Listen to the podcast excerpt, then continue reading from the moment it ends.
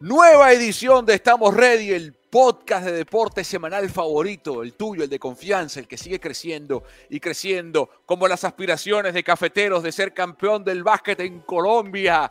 A mi compadre le va a dar un infarto, como su equipo sigue así. Ganó el quinto juego. Mira, tiene la gorra, tiene la franela, estás contento, vale. Feliz, Súper feliz. No, no, no estoy tan feliz, no estoy tan feliz. Estoy... Me, me da un infarto. Pues estos tipos me dan un infarto de verdad. están en semifinales. Primero. Pero bueno. Primero, este programa llega a ustedes como una presentación de. Dilo pues. Vamos a decir. Dilo pues, estoy esperando. Juegaenlinea.com. ¡Ah! Juegaenlinea.com. El mejor sitio para apostar e divertirse en internet. Quedaste pegado ahí, ¿vale? El mejor sitio para apostar en internet. Fútbol Nacional, la Liga Fútbol la Liga Venezolana de Béisbol Profesional es patrocinante oficial. Juega en línea de la Liga Venezolana de Béisbol Profesional, de todos los ocho equipos, de todo lo que usted quiere ver. Ahí lo consigue en juegaenlinea.com. Es una maravilla. Aparte la Champions League, la NFL, la NHL. Ya arrancó la NBA, Grevy Josué. Tenemos que hacer un episodio pronto de la NBA, la mejor liga del mundo. Todo lo consigues en juegaenlinea.com.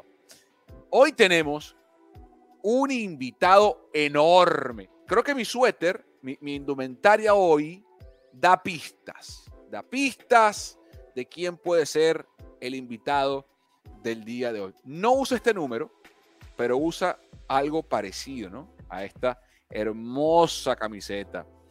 Eh, si tú, ves, tú jugaste fútbol, tú eres malo por jugar fútbol, o si juegas fútbol. Yo, no, bueno, fui, fui portero. Ajá. bueno. Ajá, pues tú mides un metro noventa y seis. Pues claro, tú mides un metro noventa y seis. Por ahí va la cosa, por ahí va la cosa. Y hoy, claro, hoy acá en el programa nos da mucho gusto recibir a este gigante, literalmente un gigante del fútbol venezolano, de la Vinotinto, desde las categorías menores hasta la mayor. Ahí lo ven en su último partido defendiendo con el número 22 el arco Vinotinto. Le damos un fuerte aplauso a Rafa Robo, que está en el programa. Hola, Rafa. Hola Carlos, hola Gravy. Bueno, agradecidos por, por la invitación y, y, contentos de poder compartir hoy con ustedes este rato porque más allá de, bueno, de, digamos, del, tiempo que vengo conociendo a Carlos, a Gravy no tenía la oportunidad de conocerlo, eh, vengo escuchando mucho el podcast porque me parece muy interesante lo que vienen haciendo, incluso eh, ya van varios capítulos de, del podcast que he logrado escuchar.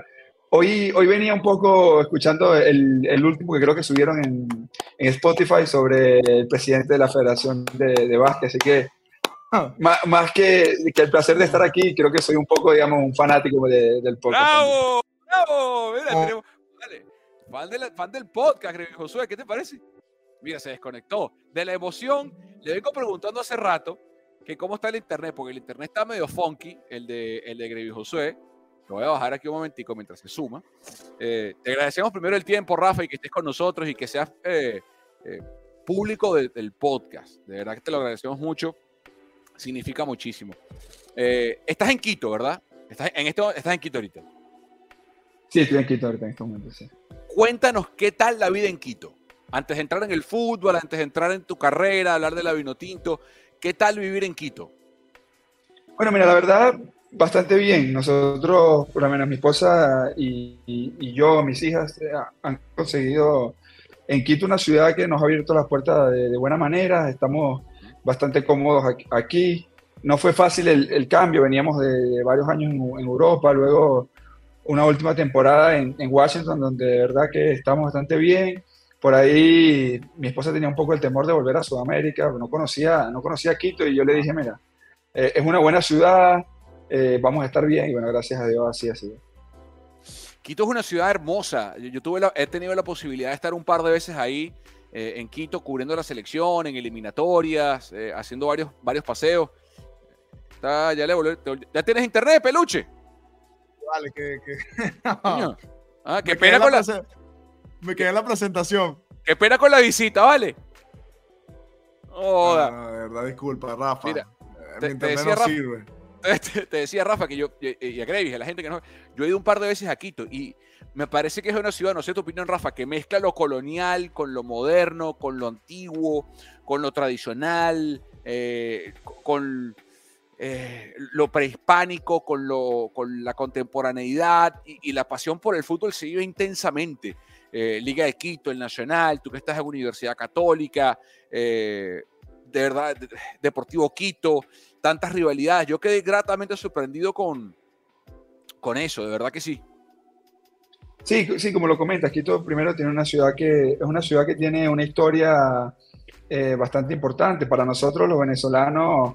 Eh, es, bueno conocer la historia de Quito porque eh, nuestros próceres, digamos, que fueron fundamentales para, para que Ecuador y, Quito sea lo que hoy es. Entonces, estar aquí me ha ayudado también un poco a conocer esa historia y a saber, digamos, lo que han hecho nuestros antepasados venezolanos en, para, digamos, para toda Latinoamérica, porque de verdad que cuando conoces lo que hicieron, cuando, cuando nosotros en Venezuela, digamos que estudiamos la historia de Venezuela, pero luego cuando ves en realidad lo que, lo que fue o lo que ellos hicieron para pasar las montañas, para, para poder, digamos, eh, eh, acabar con la colonización, no, no era fácil porque no tenían la tecnología ni, ni todos los instrumentos que nosotros tenemos ahora. Entonces, poder conocer la historia y luego ver y, saber lo difícil que era, de verdad que es algo que por lo menos a mí en Quito me, me ha gustado mucho últimamente. ¿Sabes que Rafa es de un pueblo, una ciudad llamada Turén? Rafa es de Turén, ¿no? Si yo te digo a ti, Rafa, Turén y un portero, ¿tú qué dices? Ah, Gilberto Angelucci, lógicamente. Gilberto de Turén. Exactamente. Exactamente, allá es, lo bueno de conocer la historia, de dónde uno es y de dónde uno viene. Imagínense ustedes lo raro que es tener en Venezuela, del mismo pueblo, de la misma ciudad pequeñita, Turén, no solamente a un jugador de altísimo nivel internacional, que sea portero de la Vinotinto y con un biotipo como el de Gilberto Angelucci, sino dos, dos porteros internacionales de talla mundial con la Tinto, Gilberto Angelucci y Rafa Romo. Primero, ¿cómo fue tu infancia en, Turén? ¿Qué influencia tuvo en ti eh, Gilberto Angelucci y Rafa? Y pana, ¿qué les han de comer en Turén ustedes, pana? Mira, eh, lógicamente, cuando comencé en la, portería, por, por las similitudes ya físicas, porque fui, digamos, grande desde, desde, pequeño, tenía siempre altura, eh, ya Gilberto era, digamos, un referente en la selección de Venezuela, había conseguido unas temporadas importantes en Argentina, entonces, lógicamente, al ser de Turén y a tener esa referencia, siempre fue, digamos, como un, como un ídolo, alguien a, quien seguir. Bueno, luego tuve la oportunidad de conocerlo, él es, amigo de, mi familia, de mi papá, que también fue portero, que jugó en el Portuguesa Fútbol Club. Y entonces, conocer, conocerlo y, y, bueno, tener esa guía siempre, digamos, que ayuda. Luego, las similitudes y todo eso termina siendo que, lo hace más anecdótico todo. Rafa, yo tengo una pregunta muy seria. No, sí, seguro. Ya cuando dice algo así, va, con una, va, con una, mamarrachada. Ya cuando viene con una vaina así, no, oye, con esa altura, porque no el baloncesto, hermano. Pues no el básquet. Bueno, bueno, ahora, ahora, ahora eh, justo como te digo, voy escuchando el podcast eh, en el regreso de, mi casa, como lo hago normalmente en la semana, siempre lo escucho. Y me parece interesante porque hablabas con el, con el presidente de la Federación de Basquetbol y hablaban de, buscar del, talento, de cómo descubrir el talento para, para el basquetbol. Y me, me, parecía, por lo menos, que en Turén, yo, yo decía, mira, o sea, porque a mí nadie nunca me dijo jugar el basquetbol. En realidad, en, Turén es un, es, es un pueblo, digamos, que culturalmente es una colonia que se formó con, con europeos que vinieron en, en, la época de la guerra. Entonces, claro, el fútbol, digamos, siempre ha sido dominante en, en Turén. Con decirte que, que, bueno, que el béisbol se, se, practica poco, que otros deportes se practica poco, poco en, en, mi pueblo, la verdad que siempre el fútbol ha sido, digamos, el deporte dominante.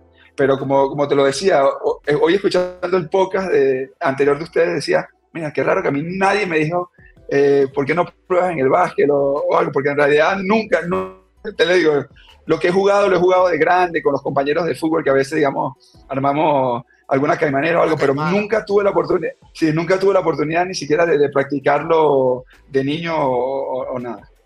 Pero ven acá, si te hubiese llegado un scout o un entrenador, Rafa, a tus 11, 12, 13 años y te dice, mira, Rafa, tú mides un, o sea, ya, tú mides un metro 96, ¿no? Metro 97, 6'6, más o menos igual que... Sí. Mides lo que mide Gravy, básicamente, 6'6. Si tú hubiese dicho... Sí, 96, 6'6. Eso. Eh, si te hubiesen puesto a elegir, mira, básquet o fútbol, di la verdad. No, yo, yo honestamente creo que me hubiese quedado por el fútbol, porque, porque es algo también de, de familia. Mi, mi, mi, hermano mayor jugó fútbol profesional, mi papá jugó fútbol profesional con el portuguesa, pero tampoco puedo decir que no, porque como digo, como no lo practiqué nunca, de repente lo, lo practicaba y sentía una diferente y, y, me hubiese gustado más, pero honestamente nunca tuve la oportunidad de, de practicarlo de, de pequeño. Bueno, esto es, un mensaje, esto es un mensaje a nivel general aquí en Venezuela de que por favor tenemos que me mejorar nuestro plan de altura, presidente de la Federación Venezolana de Baloncesto. Hay que escoutear en todos los pueblos del país porque hay talento, hay gente de, de, tamaño. Aquí Rafa es un gran ejemplo, pero bueno, estamos felices, Rafa, de que hoy en día seas nuestro portero oficial de la Vinotinto. Lastimosamente no te puedo saludar de que jugara baloncesto, pero bueno, no, nos, tienen, nos, nos tienen soñando ustedes, de verdad. Y, y, aparte, y primero, al, al, presidente Antonio Coelho, monte una escuela de, de, de, scouting en Turén, pana. O sea, Angelucci y Rafa Romo, el papá de Rafa Portero, el hermano, al, al, algo hay en el agua, algo hay en la Bueno, mi, mi, hermano, mi hermano que también que juega, que juega fútbol, eh, que está ahora en Grecia, mide 1.92 también. Por eso, por eso. algo hay, pana. Es más, pongamos a la familia Romo y la familia Angelucci, vamos a sacarle cría a esa familia para que llene de, de vaca la selección de vaca, pana. Vamos a, vamos a hacer algo. Vamos a hacer algo así. Algo productivo, de verdad. Claro, claro. Eh, mira, Rafa, tú sabes que hay, hay momentos eh, de la vida de los futbolistas que, que, marcan un antes y un después, ¿no? Yo tuve la posibilidad, ahorita que estuve en Maturín, y lo hablaba con Grendy Peroso, y, y hablaba con el Kaiser de ese cabezazo contra Paraguay en la Copa América del 2011, y, y, desde entonces, la, la, vida de Grendy y la mía fueron en paralelo, ¿no? Eh, yo como narrador, era un narrador joven en ese año, en el 2011, ya tenía 28 años, en el 2011, eh, narrando esa Copa América, y, y, su carrera y la mía, o sea, siempre hemos estado atados por ese gol. Y contigo me pasa algo exactamente igual, exactamente igual. Eh, quiero que hablemos del suramericano sub-20 del 2009, ¿no? Hay un antes y un después en el fútbol venezolano del suramericano sub-20 del 2009, de la generación que nos llevó a Egipto, de ese suramericano que se jugó en Venezuela, que no se iba a jugar en Venezuela, tenía que jugarse en Perú, si no me equivoco, y por temas administrativos se termina jugando en Venezuela, Venezuela es sede, y vamos al Mundial de Egipto. Y de ahí te vas para Udinese. ¿Qué significó para ti primero ese suramericano, ese momento del fútbol en Venezuela, y cómo te marcó ese suramericano sub-20 a ti, Rafa? Bueno, mira, primero, eh, como lo comentabas, el sudamericano no se juega en Venezuela, se terminó jugando ahí. Y cuando yo lo busco comparar un poco con la realidad que vivimos hoy, nosotros habíamos hecho una muy buena preparación. Eh, era, no era nada más el talento que podíamos tener como selección, sino la apuesta que había hecho inicialmente la federación para, para apostar por esa generación para que consiguiéramos la primera guerra mundial. Y yo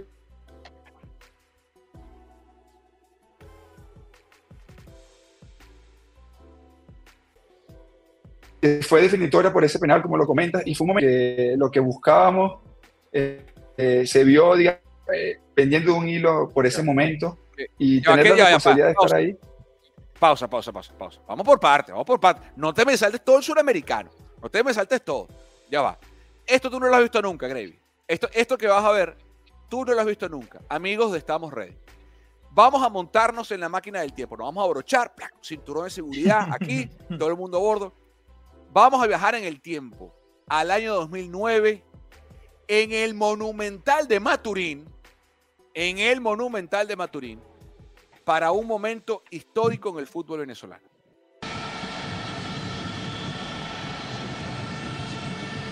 El cabezazo al área, cuidado, cuidado, penal para Colombia.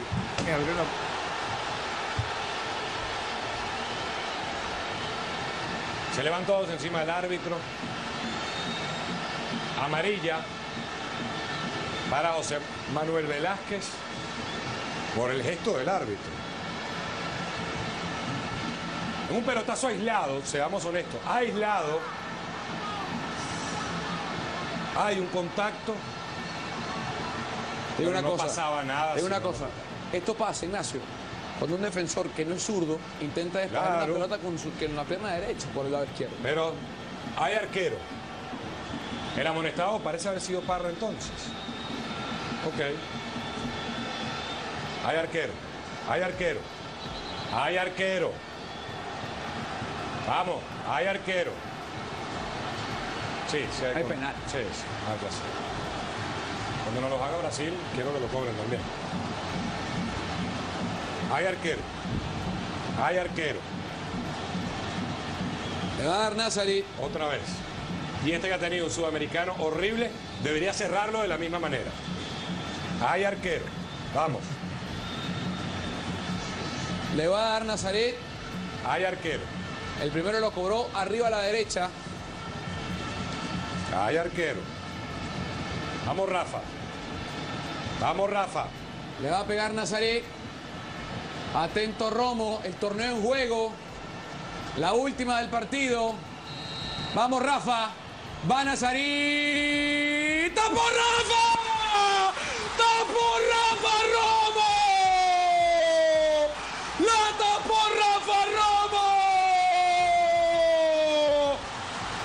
Venezuela en el hexagonal final. Rafa Romo la tapó.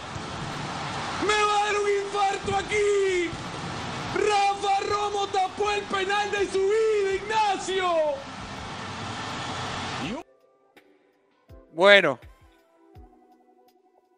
Bueno, bueno, bueno. ¿Hace cuánto no veías eso, Rafa?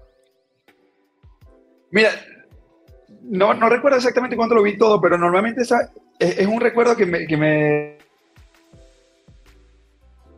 tan mucho, siempre está cuando juego con la selección o algo, o alguna foto o alguna mención a, ese recuerdo, porque como te digo, ha sido, lógicamente mi carrera la marcó, pero ha sido un momento yo creo que histórico para el, para el fútbol venezolano por lo que representaba para nosotros clasificar por primera vez a un mundial. Y, y, como, como tú lo dices, por lo menos ahora, y mucho, cada vez que va pasando más el tiempo, eh, ese recuerdo para mí va más ligado a lo que es esa narración, a lo que es ese momento de televisión, que a lo que recuerdo, digamos, de, de estar del campo, porque eh, de verdad que, que, como te lo digo, fue un momento para nosotros crítico en esa, en esa eliminatoria, porque bueno, si marcaban el gol, el, el minuto que era, terminamos quedando fuera, pero al mismo tiempo yo creo que después nos dio un impulso para, para la siguiente ronda eh, muy importante que, que incluso puede, puede haber sido determinante para que nosotros consiguiéramos esa clasificación.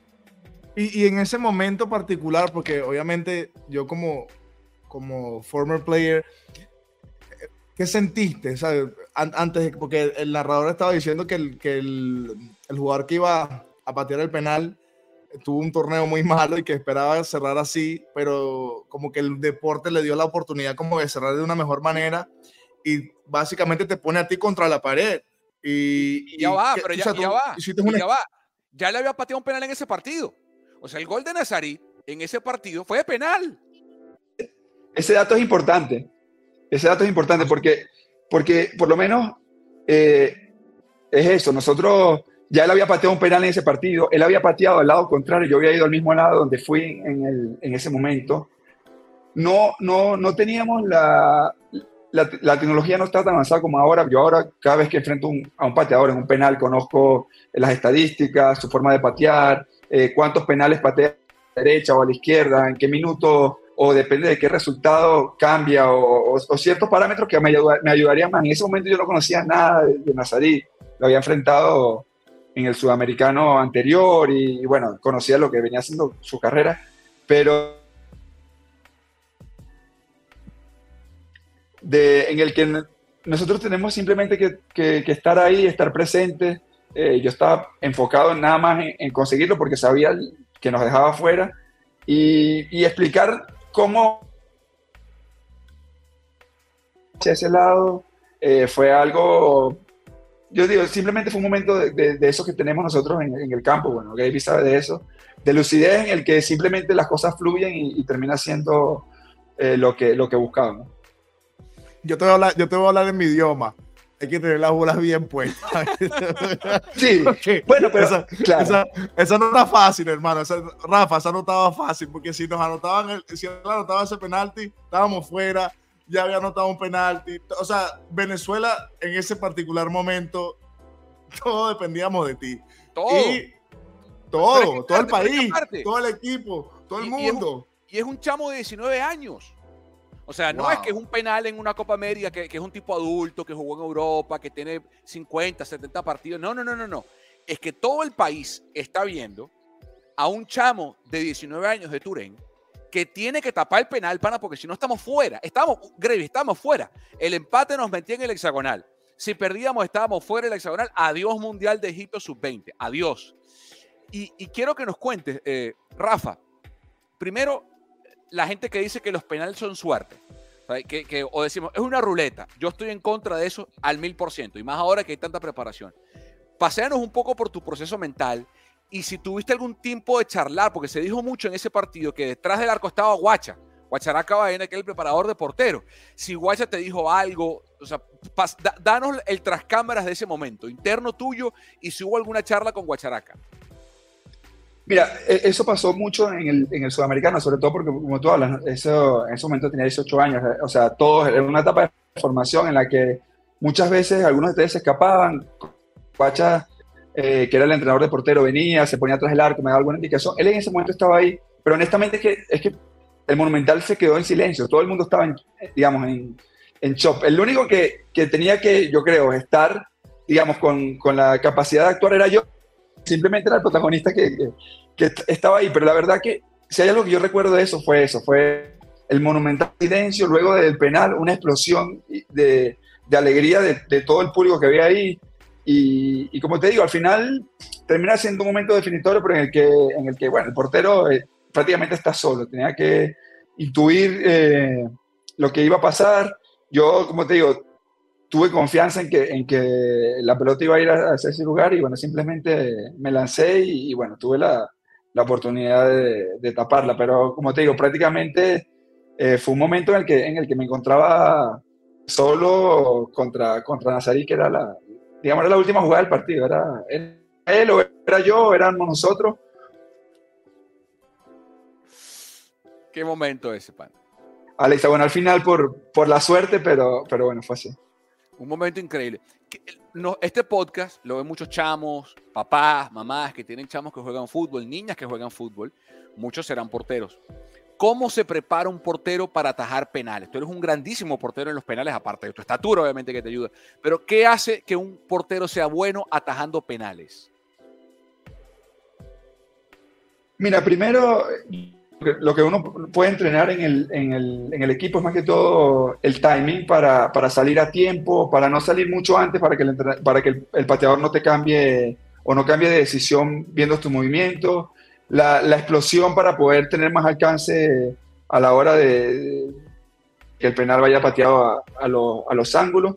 Y ahora, bueno, como te digo, la tecnología te permite estudiar el pateador, saber... Eh, las porcentuales que tiene a ir a un lugar, a otro, cómo patea cuando está, cuando está bajo presión, cuando el marcador está bajo, cuando están empatados, todo eso, digamos, ahora se estudia un poco más y, te da posibilidades de, digamos, de, de, poder intuir de mejor forma hasta hacia dónde va a patear. Pero algo que es importante es la repetición en, los entrenamientos. Yo tuve una, una época en, en, mi carrera en la que esa, digamos, cualidad que tenía para los penales había disminuido mucho y era simplemente que no lo estaba practicando momentos, por eso de ese momento, a pesar de que el contexto nunca va a ser igual, siempre ayuda. Yo quiero, yo quiero acotar eh, una, cosa muy importante, porque tú has dicho algo, Carlos, eh, que nos ven muchos jóvenes, deportistas, niños, y lo que más me impresiona de hasta ahorita eh, es lo elocuente que es Rafa se ve que es muy educado, que, sabe, manejar una, entrevista, una conversación. Y yo siempre digo, Rafa, que nosotros, o tú en este caso, que eres un jugador profesional activo y con una carrera impecable, eh, hoy en día portero de la Vino Tinto, con tu carrera profesional, nosotros somos más que un atleta, tú eres más que un atleta. Y, yo creo que expresar la manera de que tú describes, cómo te preparas, eh, lo, que vi, lo que has vivido en, a, tus inicios y hacerlo de manera elocuente, educada, habla mucho de ti y, de lo que tú pudieras, de lo que se acerca a un futuro en tu carrera, porque obviamente eso indica que es un indicador que posiblemente pudiera ser un gerente, un presidente de equipo o X cosa, simplemente porque se, se denota educación. Y eso también en el deporte es tan clave como parar un penalti. Y, por eso es que, es que em, esta plataforma es clave para que todos esos jóvenes que nos siguen entiendan de que es mucho más que parar un penalti, es mucho más que meter un triple. Eh, eh, se trata de, de, lo que es ser un deportista verdaderamente profesional y eso es lo que hasta ahorita, sé que estamos empezando la entrevista, eh, tú has reflejado y, y, me ha impresionado eso. Y nunca he dicho esto, ¿verdad, Carlos? No, no, no. Nunca lo he dicho porque siempre, lo, lo, siempre es un, un, valor agregado, Rafa. Y, y, para mí eso es muy clave. Bueno, yo tuve, honestamente, eh, tengo el, privilegio de que mi familia siempre eh, estuvo ahí para mí, para apoyarme en el deporte, pero al mismo tiempo para, para hacerme sentir que incluso siendo deportista, pudiendo estar en, en la élite o en, o en, cualquier circunstancia, yo también tenía que ser un, digamos, un ciudadano de bien, tenía que estar preparado porque, eh, bueno, la, la, etapa como futbolista profesional va a pasar y luego queda la persona y, y esa persona tiene que estar preparada para afrontar una, una etapa de la vida diferente y, y, que queda mucho. Yo creo que nosotros como jugadores eh, profesionales podemos tener el privilegio de jugar, digamos, eh, un tercio, dos tercios de, de, la etapa de vida que, que uno eh, promedia poder tener y, y estar preparado para, para, lo siguiente es algo que, que, siempre, por lo menos de parte de mi madre, mi padre, estuvieron ahí para, para decirme, hey, hoy tienes la oportunidad de ser futbolista profesional, no sabes qué puede pasar en el futuro, alguna lesión, algo que, que te da parte de eso, tienes que prepararte para, para ser un buen ciudadano y para ser una persona después de bien. Entonces, creo que eh, en mi carrera siempre entendí eso, que está el futbolista profesional, que se tiene que dedicar todo, prácticamente las 24 horas del día, a cuidar su cuerpo, pero también está la mente y está la preparación que uno pueda tener después como, como persona para, para ser, no, como te decía, no nada más ese futbolista profesional, sino un ciudadano que pueda ser ejemplo en, muchos otros aspectos de la vida. Estamos con Rafa Romo acá en Estamos Ready el podcast para la gente que está en audio y, no pueden ver. Vayan al canal de YouTube y suscríbanse. Recuerden, Estamos Ready donde sea que ustedes consuman sus podcasts, en YouTube, en Spotify y en Amazon Music. Eh, Rafa está ahora jugando en la Universidad Católica. Eh, por cierto, Rafa, tu, tu, vinculación con el equipo eh, católico en, el papel es hasta este año, pero hay ya la posibilidad de extender y quedarte en Ecuador más tiempo, ¿o no? Sí, el, hasta ahora eh, han comenzado un poco la, las conversaciones con, con, el equipo. Ellos tienen la posibilidad de ampliar el contrato por, por dos temporadas automáticamente y, digamos que aparentemente todo está encaminado a que así sea. Y, y bueno, a partir de ahí, digamos que, que, las opciones que pudieran surgir sería dependiendo de lo, de lo que el equipo considere eh, sea lo mejor para, para, pero ahora está todo encaminado a que, a que sea así. Ellos eh, me abrieron las puertas el año pasado en un momento difícil deportivamente para mí. No había tenido una muy buena temporada en, en la MLS y bueno, yo creo que lo, que lo que me ha ayudado a recuperar el nivel, el, el, apoyo que han tenido y que me han dado, a mí me ha servido para estar. El equipo está compitiendo eh, por cosas importantes dentro del, del, torneo, así que yo en lo personal estoy bastante contento aquí. Bueno, esperemos a ver qué, qué termina deparando el futuro próximo con, con el próximo mercado que, que se abre en diciembre tocó un punto Gravis. Eh, Gravis es fanático de la MLS, vive en Estados Unidos. Tiene como un año que no viene para el país, pero vive, él dice que vive en Estados Unidos. Dice, eh, estoy esperando para grabar con él en persona y se fue para Caracas y lo secuestraron. No se quiere devolver, no se quiere venir. Eh, amo, amo, a Venezuela. Claro, como todos, vale. Mira, eh, pero tú, me, ah, cuando hablamos en, en, Maturín, Rafa, y en el aeropuerto, que coincidimos en Maiquetía, me contabas un poco la experiencia que tuviste al llegar a la MLS. Casi que, y, y, creo que es una anécdota que vale la pena contar, si te parece, porque una de las cosas que perseguimos en el podcast, y tú que lo has visto, Rafa, lo entiendes, queremos que el, que el aficionado valore a nuestro deportista también por las cosas que vive fuera de la cancha. El aficionado cree que el jugador de básquet, de béisbol o de fútbol o del deporte que sea, el deportista, entra a la cancha, juega y, ya. Y, no tiene problemas personales, no es papá, no es esposo, no es hijo, no es hermano, no es pareja, no tiene problemas. Y la situación que tú viviste en el día uno, no en el dos, al no, no, no. El día uno de tu llegada a la MLS, al DC United, es para hacer un documental. Es de verdad para hacer una película. Por favor, cuéntale a la audiencia y de, Estamos Ready ese momento tan complicado de tu llegada a Washington. Sí, bueno, la verdad que son cosas que, uno nunca espera que, que, te pasen como jugador. Yo te lo comenté ese día. Venía de, dos muy buenas temporadas en Bélgica. Eh, el club en Bélgica incluso quería que me quedara más tiempo, pero bueno, por una decisión personal, familiar, y, por todo lo que viene creciendo la MLS, decidí que, bueno, que era una, una oportunidad que, que, no quería desaprovechar. Conocía al entrenador, conocía eh, la forma de juego que tenía. Estuve un par de meses hablando con, con el equipo para llegar ahí, incluso, como te digo, eh, dejé de lado la oferta de, de Bélgica, del club donde estaba, que me ofrecía poder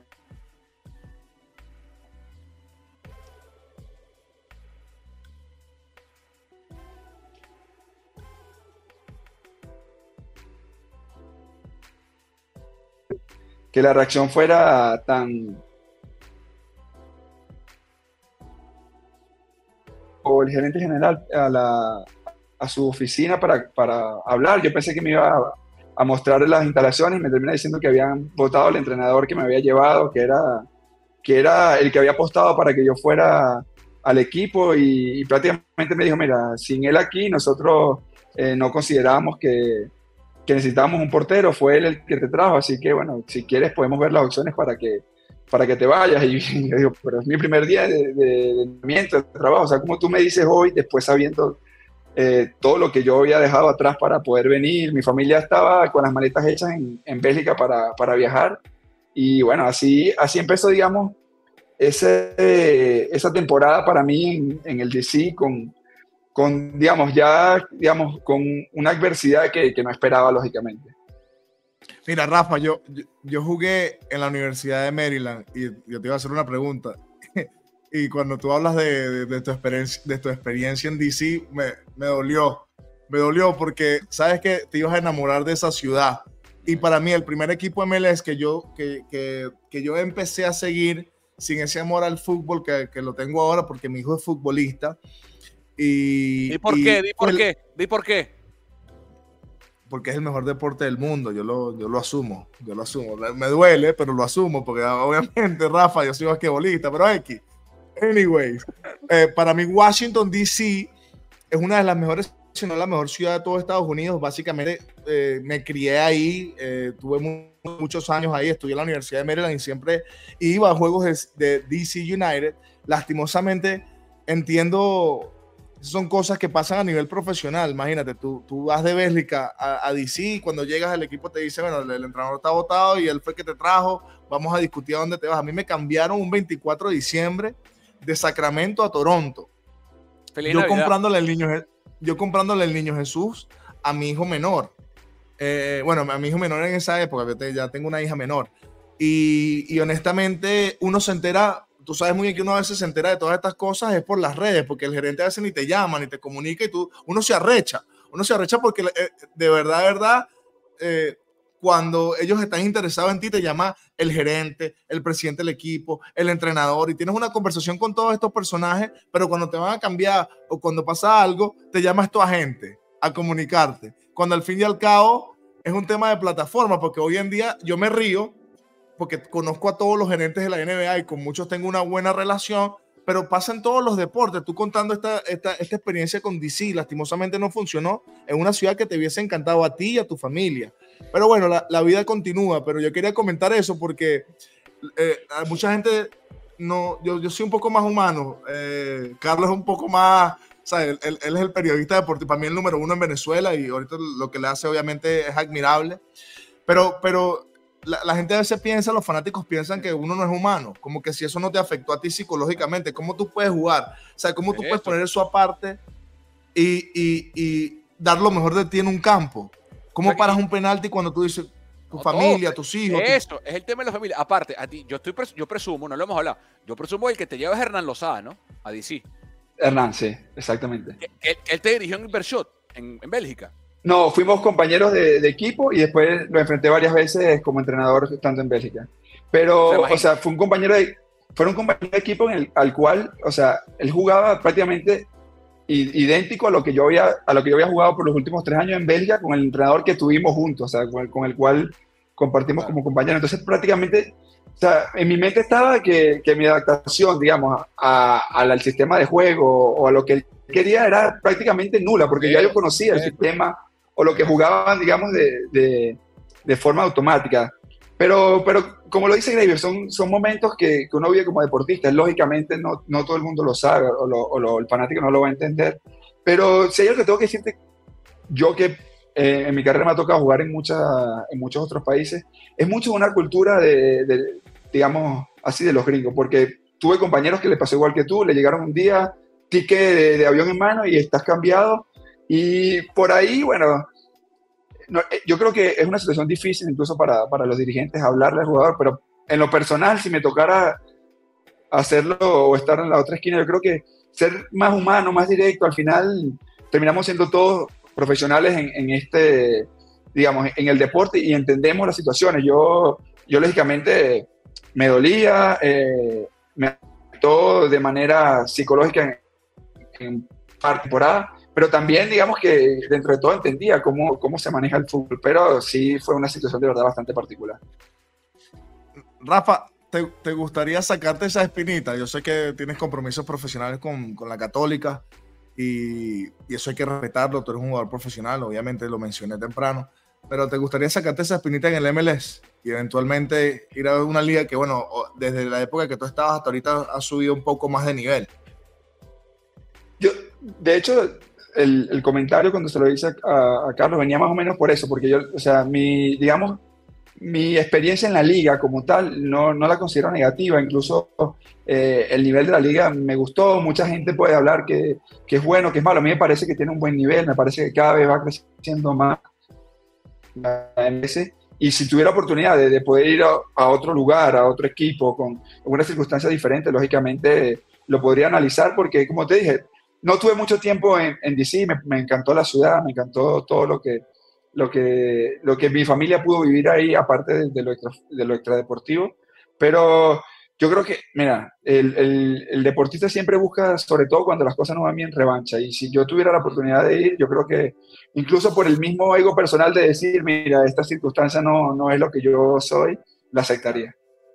¿Qué tal, Rooney? ¿Qué tal?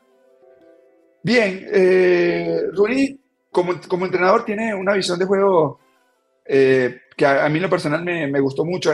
Creo que no teníamos, digamos, la, la capacidad dentro del plantel para, para, hacer lo que, él, lo que él pretendía que hiciéramos como, como equipo, pero eh, como persona muy bien, directo, eh, entendía al jugador, entendía, digamos, lo, que, lo, lo extradeportivo, porque creo que a pesar de que fue un jugador de élite, también tuvo momentos de, dificultad, entonces te entendía como jugador, te hablaba a la cara y eso creo que es algo muy rescatable de, un entrenador y, y, bueno, como te digo, de idea de juego, tiene muy buena idea de juego, luego eh, yo creo que también a veces los entrenadores hay que, hay que ser inteligentes para, para saber lo que tienes e intentar sacar el máximo de, del grupo que tienes como, como, equipo.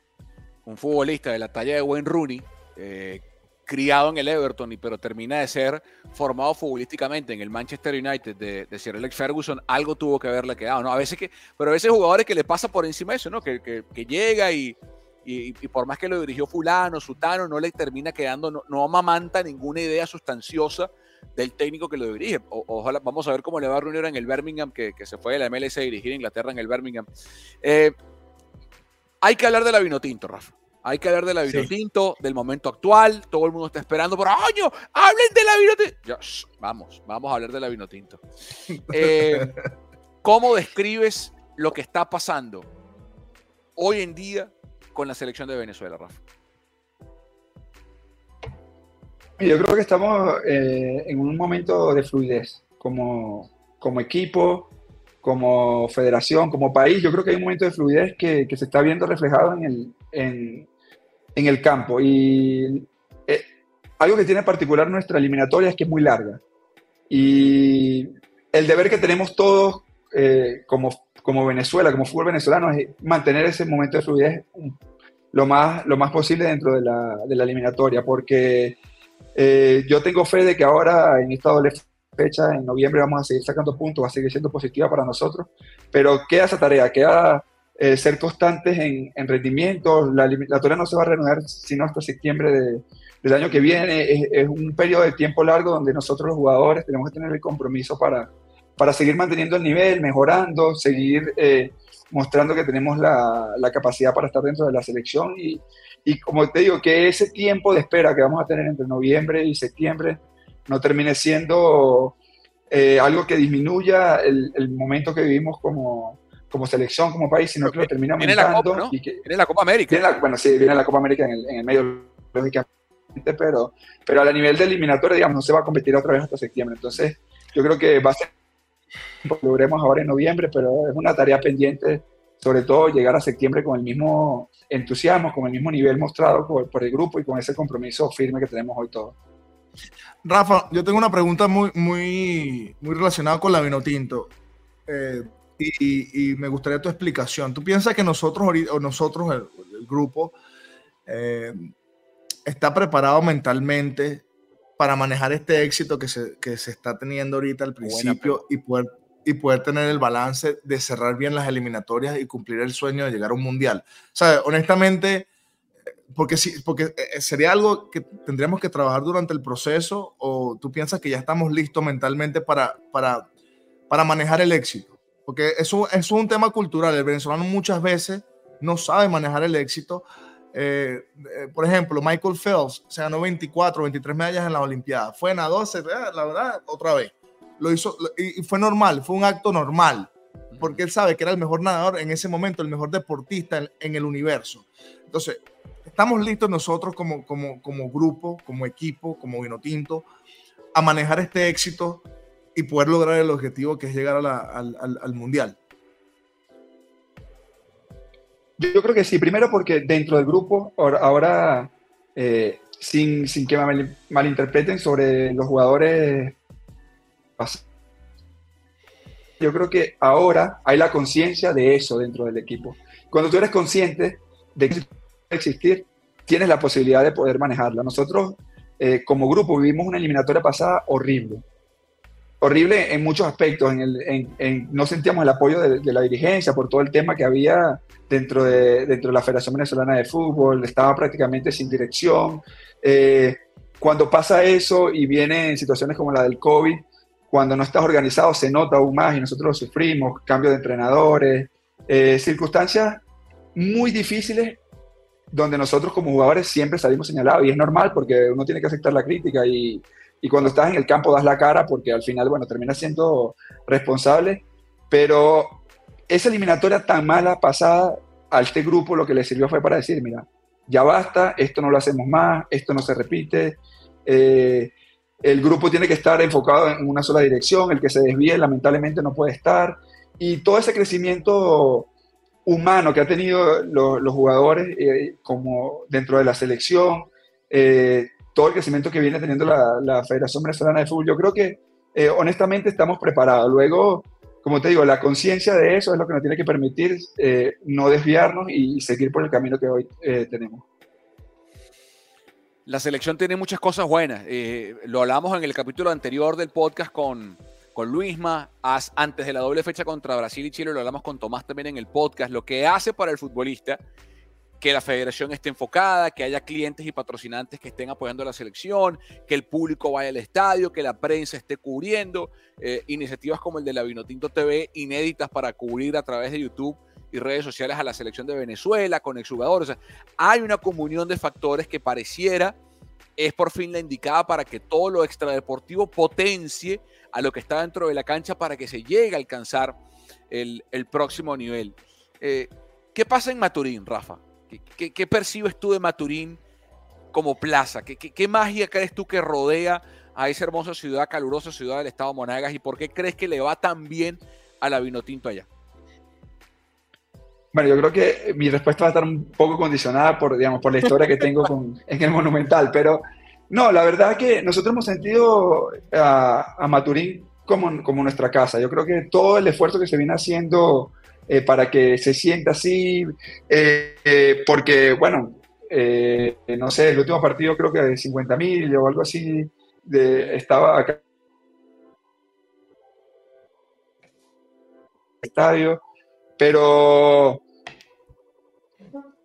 de todas las partes de Venezuela, o sea, el esfuerzo que se ha hecho como país para que el apoyo esté ahí, nosotros, Maturín tiene un clima complicado en el cual nosotros nos, nos podemos adaptar, eh, el estadio tiene buenas condiciones, eh, nosotros nos estamos sintiendo cómodos, yo creo que eso es algo que, es importante, eh, a los rivales les está costando, lamentablemente la, la, eliminatoria sudamericana es así, o vas a la altura o vas a Barranquilla, entonces nosotros también tenemos que buscar nuestra ventaja, ver dónde estamos cómodos, dónde está incómodo el rival, y, y eso hoy en Maturín se está consiguiendo y creo que es lo importante. O sea, es que hay un tema que lo hablaba con Tomás Gravy, y, eh, y estábamos todos ahí juntos en una sala en el aeropuerto esperando para abordar el, el vuelo a Panamá. Quiero tu, tu, perspectiva, porque tú jugaste en Europa y sabes lo que es ir a jugar en, en Europa en tu club, Rafa, en, jugaste en Bélgica, jugaste en Dinamarca, eh, y luego tener que cruzar el Atlántico, el cambio de uso horario para acostumbrar el cuerpo a jugar. Tomás me decía, Carlos, la diferencia ahora que estoy en Brasil, Tomás tenía casi dos décadas jugando en Europa, en, eh, de Alemania, luego en Italia a, un portero, a ti en específico, que ahora estás en Ecuador, bueno, antes estuviste en Estados Unidos, pero ahora que estás en Ecuador, ¿cuánta diferencia hace eso? El no tener que saltar el Atlántico y, y esperar que el cuerpo se reactive, se acostumbre al uso horario para jugar un partido. ¿Cuánto peso hace? Mira, es bastante importante, es algo que, que, nosotros comentábamos entre nosotros, ahora que por lo menos eh, Tomás, Roberto han, han vuelto de, después de tanto tiempo de, Europa, eh, bueno, yo estaba antes en Estados Unidos, pero estar aquí, eh, influye mucho. No, los, no te das cuenta tan que es tan importante hasta que de verdad comienzas a vivirlo. Yo ahorita, aparte de Ecuador, digamos, la cercanía con Venezuela, yo si tengo suerte con, con, conexión, dos o tres horas puedo ya estar llegando a Venezuela, el, el cambio horario no, no, existe, entonces prácticamente que estás listo para, para entrenarte, para prepararte y para competir. Y, y afecta mucho. Yo, los, yo tengo compañeros en la selección que llegan y, y recién tú le ves algo de energía o, o, de lucidez en el campo ya faltando un día para el partido. Entonces ahora eso es una, digamos, pequeña ventaja que, que tenemos y que, y que, podemos aprovechar. El hecho de que muchos de nuestros jugadores importantes hayan estado de regreso en Sudamérica es algo que, no, que, que nos puede ayudar, en, en, sobre todo en ese tipo de aspectos de recuperación y de preparación para el partido. Ah, y eso es un aspecto muy importante en el juego, en el deporte ya que, por ejemplo, cuando si estás sobrecargado, si duerme bien, eso son cosas que, bueno, obviamente claro. tú sabes muy bien, y, y, eso ayuda, eso te da una ventaja, y eso es educativo para todos esos jóvenes que, que nos escuchan a través de, de Spotify todas, todas, todas, las plataformas o nos ven por YouTube. Rafa, yo tengo una pregunta, porque yo soy de la, yo soy de la, de la generación de, de Salomón, de Tomás, y obviamente yo, yo creo mucho en el liderazgo de ellos dos y a veces siento que el fanático venezolano, no todos, no generalizo, eh, son demasiado grotescos con ellos, hasta puedo decir a veces eh, poco falta de respeto por, por, lo que es el contexto y la trayectoria de estos dos jugadores que le han dado todo al país, todo, absolutamente todo. Háblanos un poco de, del liderazgo de estos dos jugadores, eh, de tu relación con Tomás, de tu relación con Salomón, eh, y, y, ese mensaje a los fanáticos venezolanos uh -huh. que sueñan con ir a un mundial, pero que tienen que tener paciencia y tienen que tener tanta, tanta, tanta, tanta, tanto poderío mental como los jugadores, porque también nosotros tenemos que manejar el éxito, porque claro. yo soy un fan más. Pero eh, eh, háblanos un poco de esa relación de, entre, esos, entre esos líderes. Mira, yo tengo el privilegio de haberlos conocido, por ejemplo, Gonzalo, vengo compartiendo desde la, desde la sub-20, tenemos eh, mucha, digamos, experiencia junto dentro de la selección, con Tomás.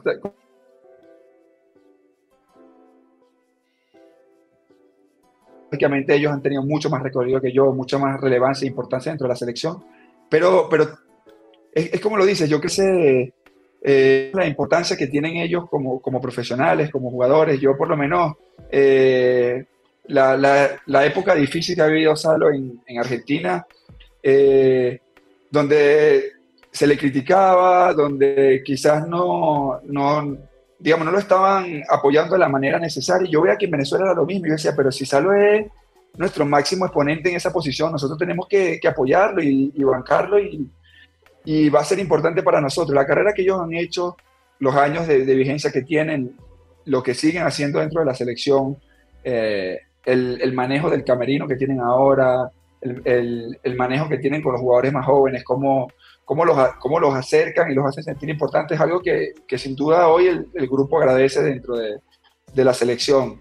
Y, y, ellos son un ejemplo para, para todos nosotros, como, como, te lo digo. Yo creo que nosotros tenemos que darle más valor a lo que ellos han hecho porque, primero que nadie lo había hecho, nadie había tenido una vigencia tan larga como, como jugador eh, en el primer nivel como lo han hecho eh, ellos dos, yo creo que Roberto eh, con ellos y, y, siguen estando ahí. Y, para mí lo más impresionante de todo esto es que a pesar de que, de que conozco eh, lo que ellos pueden sufrir la crítica o, lo que les puede doler más cuando viene, digamos, del propio venezolano, la pasión y el amor que ellos tienen por la, por la camiseta, como ellos, incluso, mira, por lo menos Salo, cómo llega a, a vestir la, la, camiseta de la selección, viviendo un momento difícil como, o complicado como el que vivió con, con River, y cómo se despoja de todo eso, y es, eh, es que esto es más importante que todo.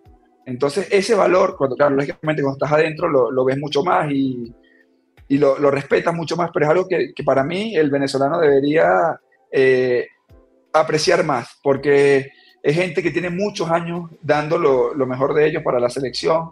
Eh, lógicamente estar en la selección para el futbolista es un privilegio, pero los viajes cansan, eh, vacaciones con la familia, eh, pierdes momentos importantes y, y, nosotros simplemente estamos ahí, lo disfrutamos, compartimos entre nosotros, pero está ese compromiso de dar lo mejor. Yo creo que ellos, eh, sobre todo eso, el tiempo que han, por el tiempo tan largo por lo cual lo, lo han hecho y cómo lo siguen afrontando, para mí es algo que el venezolano debería apreciar mucho más.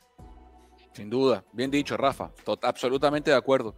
Em, estamos con Rafa Romo, arquero de la Vinotinto, acá en Estamos Ready, el podcast deportivo que crece como creció Rafa en la adolescencia, de un metro setenta a un metro noventa en dos días. Creció el, gigante baby de, de Turén. Eh, Rafa, quiero hacer una reflexión histórica.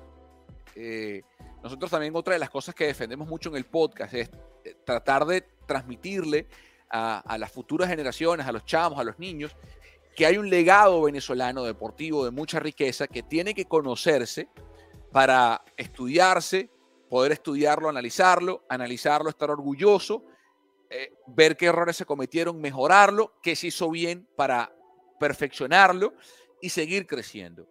En tu rama particular, ¿cuánto estudias o has estudiado el legado de porteros venezolanos y qué peso sientes de tener que estar, de ser el siguiente, uno más, ya a tus 33 años, pero desde muy joven estuviste en la luz pública, de, seguir un legado tan rico, Rafa, de, de, los Vicente Vega, de los Guacharaca Baena, de los Gilberto Angelucci, eh, de los... Eh, de los porteros de los Dani Hernández, de los Reni Vega, de los Leo Morales, de tantos arqueros, y se me están quedando muchos, Vicente Rosales. Eh, Rafa, bueno, y el más grande de todos, Rafa Dudamel. Rafa Dudamel, me va a matar. Me va a matar. Dame un chico, no joda.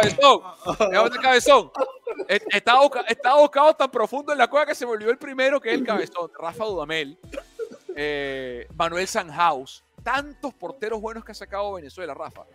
¿Qué has estudiado tú de ellos y, y qué peso sientes de ser coño, pana, yo tengo que ser el siguiente porque hay una lista, hay un legado, hay una historia de porteros venezolanos que yo no puedo defraudar.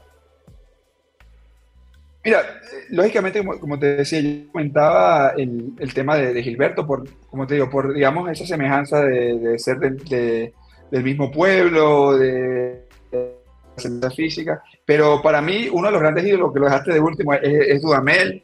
Tuve la oportunidad de, compartir con él como, como jugador, luego tenerlo como entrenador y lógicamente Guacha, que para mí es mi papá futbolísticamente. Entonces, claro, eh, yo he podido compartir con todas esas generaciones de porteros eh, venezolanos en diferentes etapas de mi carrera y saber digamos, agarrar desde de la experiencia de ellos momentos para, para poder afrontar dificultades o saber cuando las cosas están bien, cómo aprovecharlas, ha sido importante para mí. Nosotros, como país, creo que si hay una posición que, que tiene una historia, un legado y una, cultura dentro del fútbol venezolano es, la portería.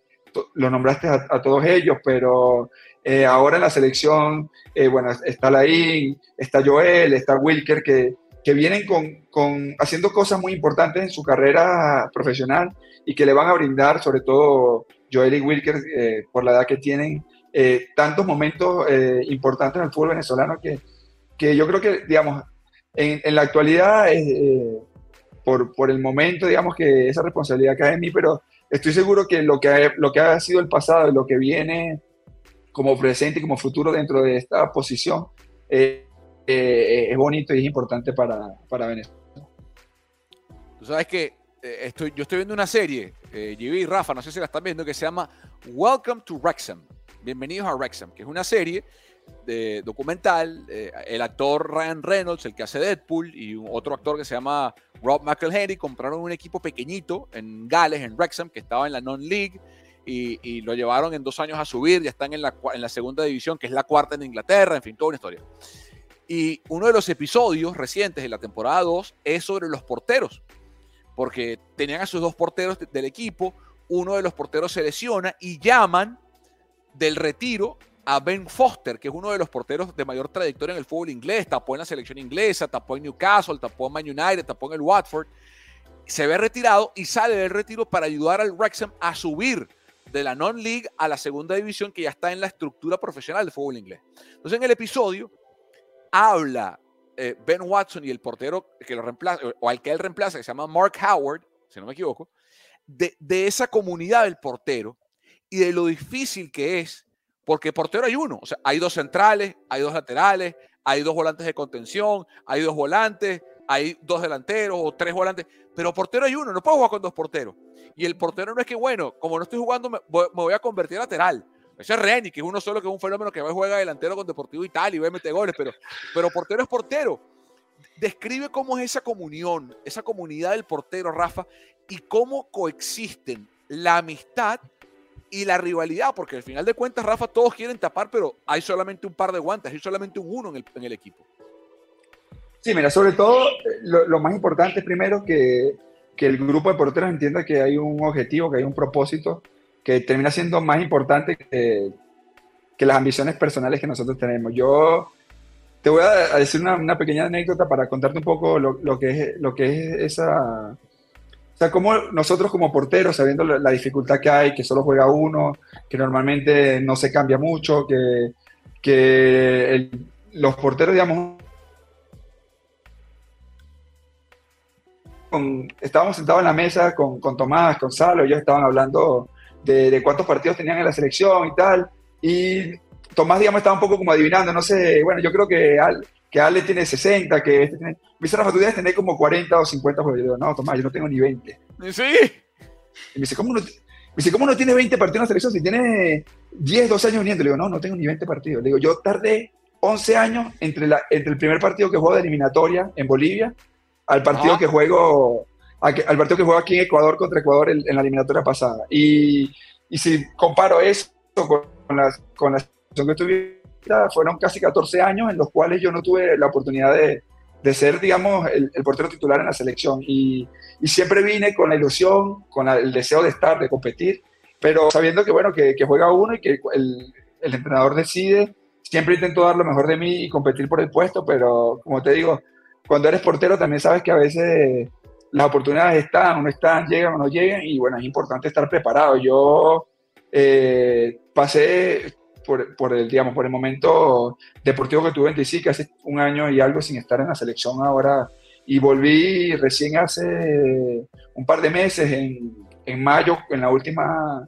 la última fecha FIFA antes del eliminatorio, y mira, me ha tocado la oportunidad de estar y, y lógicamente, imagínate el valor que le puedo dar yo a esa oportunidad si tuve casi 14 años esperando por ella, pero, pero como te digo, eh, eso habla de que de que uno como jugador tiene que ser constante, paciente y sobre todo estar preparado para que se una la oportunidad con, con, con, la preparación, que creo que es algo muy, muy importante en la vida de un deportista.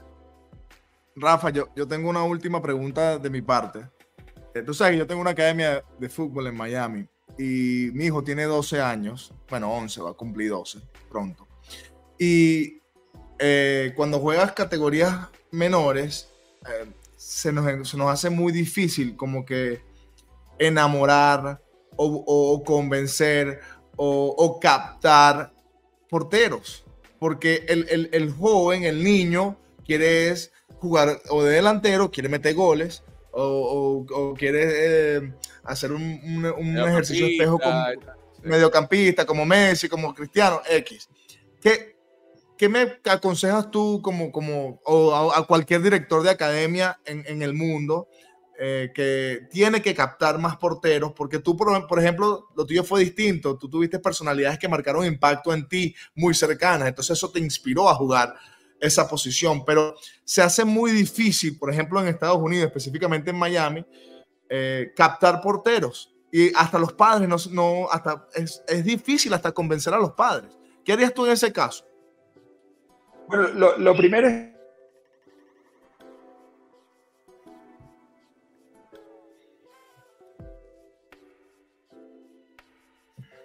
porque cuando tienes 8 o 9 años, cualquier pelota que te patean por arriba termina siendo gol. Y entonces, por ahí, digamos, empieza esa desazón por, por la posición. Eh, ahora el, el fútbol se ha ido adaptando y han ido de, de los balones para que, para que incluso en esa posición tengan la posibilidad de, jugar, digamos, de manera más, más adaptada a, su edad.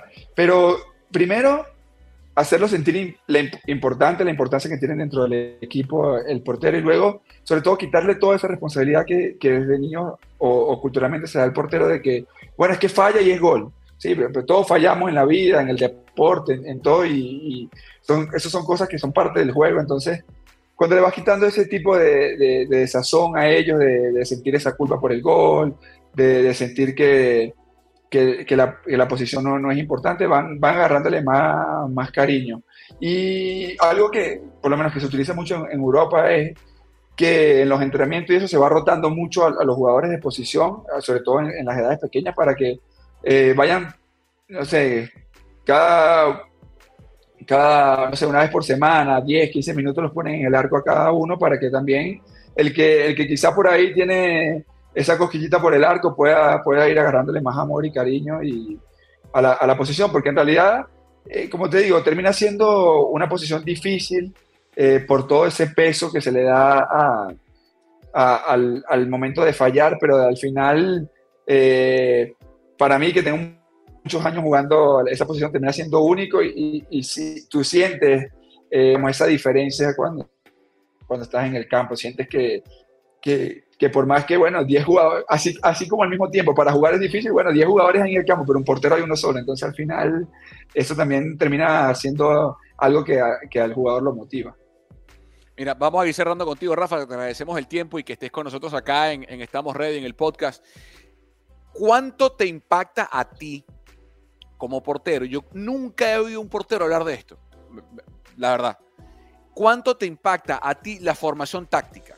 O sea, porque siempre escuchamos, no, que yo como delantero prefiero el 4-2-3-1 porque prefiero dos extremos que, por ejemplo, me tiren más centros y un volante atrás de mí para generar espacio y ahora qué sé yo. O no, yo prefiero el 4-4-2 con un segunda punta o el central te habla, no, yo quiero jugar con tres en el fondo porque yo soy mejor con los pies. O la Pero nadie le pregunta al portero porque la gente asume que, bueno, el portero es portero y tapa y, y le importa, no le importa nada si es 3 con dos extremos, o sea, 5-3-2 y los extremos van y se quedan, o si es 4-4-2. O sea, a ti, a ti, Rafa Romo, ¿te importa o cuánto te impacta el esquema que juegue tu equipo?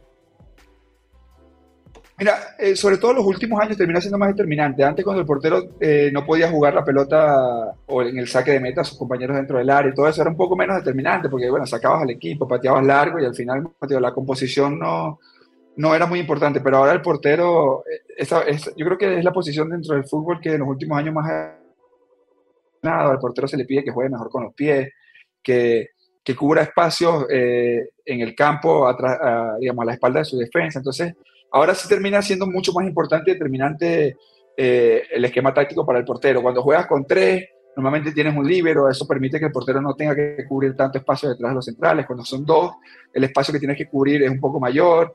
Eh, luego, luego va siendo determinante. Ahora la, la, salida del balón depende mucho de eso. Entonces, cuando son tres, eh, eso le quita responsabilidad al portero. Pero si son dos centrales, el portero tiene que, digamos, prácticamente pararse en el medio de ellos para jugar la pelota. Entonces, ahora termina siendo mucho más importante por, por esa evolución de la, de la posición, pero te digo, unos 5 o 6 años atrás era para mí indiferente cómo, cómo jugar al equipo porque, digamos, esas responsabilidades no estaban incluidas en lo que es la posición.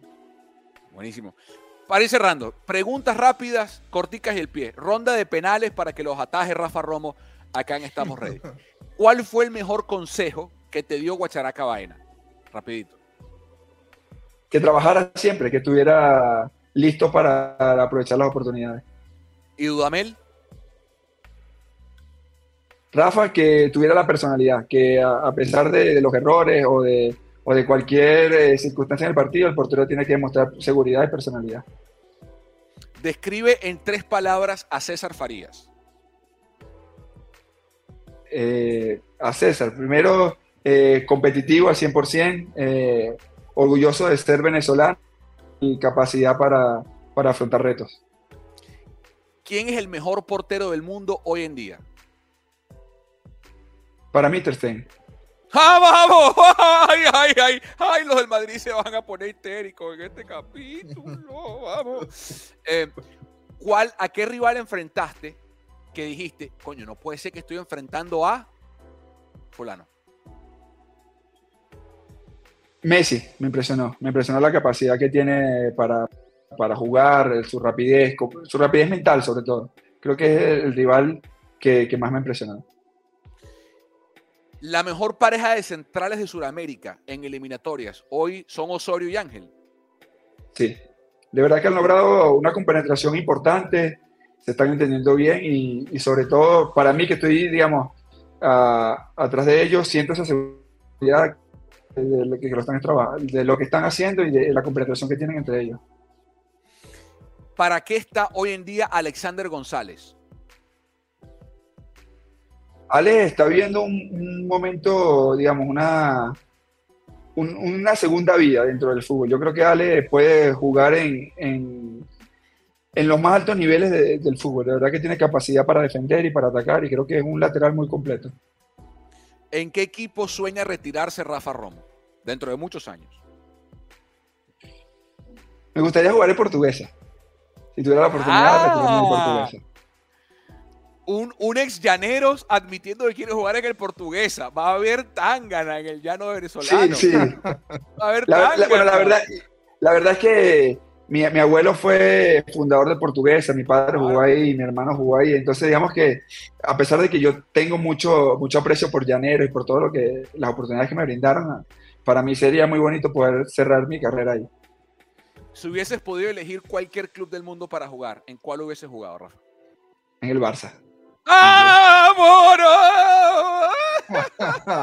no le digas eso a él, hermano, no le puedes decir eso a él. No, pero, pero yo es que la tiene fácil, porque mis abuelos, o sea, mi abuelo, como te dije, que eh, viene de, o sea, él es español, catalán, entonces digamos que ahí eh, es, más, es más allá de que, del fanatismo, es un sentimiento por, porque digamos que él desde pequeño nos inculcó ese, ese amor por el, por el equipo. Y por último, Rafa, cierra los ojos. Imagínate que estamos en el 2026 y Venezuela está celebrando el pase a la Copa del Mundo de Estados Unidos en Maturín, repleto de 55 mil personas. ¿Cómo se siente ese momento? ¿Qué hace Rafa Romo en ese momento? Mira, sin duda, eh, lo primero que, me gustaría es poder tener a mi esposa y mis hijas ahí. Y sería llorar, sería gritar. Yo no sé, la verdad que cuando tú esperas tanto algo y tienes la ilusión de, conseguirlo, yo creo que ahí las emociones son incontrolables. Entonces, creo que esperemos que, que en el 2026 estemos celebrando eso, que sea un momento único para, para, todo el país, porque creo que va a ser, creo que es un objetivo que tenemos como país y, y va a ser muy importante y muy emotivo. No, no clasificamos al sub-20 en Maturín, clasificamos en Puerto La Cruz al sub-20, pero en Pero en Maturín se gestó el pase al hexagonal con ese penal que vimos de Rafa que le atajó a Cristian Nazarí, que vive en nuestra memoria colectiva para siempre, porque hoy hablamos con Rafa Romo, un protagonista insigne del fútbol venezolano. Rafa, te lo dije cuando te vi en Maturín, cuando compartimos en el estadio, cuando compartimos en el aeropuerto. Eh, eres un chamo eh, excepcional. Desde muy joven lo fuiste, lo sigue siendo. Has tenido que soportar una presión enorme, unas responsabilidades titánicas tan grandes como tu estatura y siempre has estado a la altura, siempre has sabido responder al llamado de tu país, a las adversidades. Eh, yo creo que la vida evalúa a las personas, especialmente a los hombres, por cómo caen y se levantan. Y tú que has caído múltiples veces, Rafa, siempre te has levantado más fuerte. Y hoy que estás en el mejor momento de tu carrera, con apenas 33 años, que para un portero es el pico de sus condiciones, tienes, estoy seguro, muchas cosas más por delante muchas cosas más para celebrar, muchas cosas más para vivir dentro de la cancha de fútbol. Eh, estás en un momento hermoso, disfrútalo, celébralo. Yo como venezolano te lo agradezco por lo que les está dando el país en Universidad Católica de Ecuador, ahora con la Vinotinto. Eh, estás en un momento enorme. Tenemos la mejor defensa del continente y eso tiene mucho que ver, no solamente con Wilker Ángel y con Jordan Osorio y con Miguel Navarro y con Cristian Macuni y con Alex González, sino con el gigante baby de Turén, contigo, Rafa, eh, sigue en tu camino, sigue por donde vas, sigue haciéndonos sentir orgullosos de ser venezolanos, de, ser el ejemplo vivo de lo que el país puede y debe ser, no solamente dentro de la cancha, sino como un venezolano ejemplar fuera de la cancha, Rafa. Te mando un fuerte abrazo, ojalá nos veamos pronto en Maturín y, y que sigas con tu carrera que vas en una ascendencia indudable, Rafa. Muchas gracias por estar. Gracias, Rafa. Admiración. Gracias de verdad. Bueno, la verdad, gracias a ustedes. Como le digo, para mí ha, sido un, placer compartir con ustedes porque vengo siguiendo lo que vienen haciendo en el podcast y, me parece muy interesante. A Gravy, eh, un placer, hermano, no te conocía y de verdad que algo que admiro de ti, algo que admiro de ti es esa, digamos, esa pasión con la que defiendes a, a nuestro gentilicio. De verdad que nosotros como, como deportistas también estamos orgullosos de lo que eres como persona, de lo que, de lo que eres como, como deportista y bueno, de verdad que les, les agradezco que sigan enalteciendo al, al, deporte venezolano y a todos los venezolanos porque creo que si hay algo que tenemos que, que mejorar como país es seguir eh, enalteciendo nuestro gentilicio eh, y, y, llevando a Venezuela a lo más alto. Entonces, bueno, de verdad que, ha sido un placer compartir con ustedes hoy. Rafa Romo, el arquero de la Vinotinto, el titán del arco, el gigante baby de Turén. Rafa, te queremos mucho y nos vemos pronto. Rafa, gracias. Rafa Romo. Casi nada, Grevi Josué. Casi nada. Te voy a decir algo. Te voy a decir algo. Eh, me encantó, me, deleité escucharlo porque como yo tampoco lo conocía él, no lo conocía él personalmente, obviamente lo, he visto jugar. Eh, ver, ver cómo él maneja su, su, imagen, ver cómo él habla, lo elocuente que es. Eh, yo me quedo más con eso porque eso es lo que necesita el país. Él es, es, el primer deportista que yo escucho que dice, no, pero es que a mí me enseñaron en mi casa a, no solo ser un, buen deportista, un profesional, sino a ser un ciudadano integral. Él mencionaba, él mencionó eso varias veces y para mí eso, es un gran mensaje, Carlos, porque eh, en, en, el país nosotros queremos vivir o soñamos vivir en un país eh, mucho más desarrollado mucho más educado. Y se empieza de allí. El deporte es una plataforma y, definitivamente Rafa Romo es, eh, no, es no, es no, no, es nada más un grande en el fútbol venezolano, cuando las cosas son ciertas, sino es un grande, es un gran venezolano en general, por lo que dijo hoy, por, lo, por cómo se manejó. Tú sabes que la selección, es un gran punto, la selección tiene varios jugadores así, ¿sabes? Tomás Rincón es así, Roberto Rosales es así, Rafa Romo es así, Salomón Rondón es así. Eh, la selección está llena de jugadores que tienen eso, que, entienden que no solamente es dentro de la cancha, sino que tiene que ser fuera, y eso luego se va devolviendo. Y, añadiendo a tu punto, pero es que nosotros no sabemos esa vaina. Entonces hay que, claro que, sí, Claro, ahora que saben, porque ya entrevistamos a Tomás, entrevistamos a Luisma, entrevistamos a Rafa Romo y lo vamos a seguir entrevistando a todos acá en Estamos Ready y enalteciéndolos y contando sus historias por ellos mismos. Así que le agradecemos el tiempo a Rafa. ¿Quién presenta este podcast, Gravy Josué? ahora que tengo internet, juegaenlinea.com. ¡Juega en línea! Betliga.com, el sitio para jugar y apostar y divertirse en internet. Ya empezó la NBA, papá. Ya empezaron los parleycitos. Ya empezó la NBA. Vamos a meterle fuercita. La serie mundial ya viene. Texas contra Arizona. Ya está la NHL. Viene la NFL todo, la Champions League, la Liga Inglesa, la Liga Española, el Fútbol, la LBBP, porque juega en línea es patrocinante oficial de la LBBP y sus ocho equipos. Juega en línea. Grevis Vázquez, Carlos Mauricio Ramírez, compartan el contenido, multipliquen el mensaje de venezolanidad positiva. Suscríbanse. suscríbanse, bloqueen la negatividad. La gente que no suma, apártenla. Déjenla en el camino, que eso, la vida se encarga de ellos tranquilitos, tranquilitos. Te quiero mucho, partner. Coño, cafeteros, vale. Cafeteros arriba. Cafeteros arriba.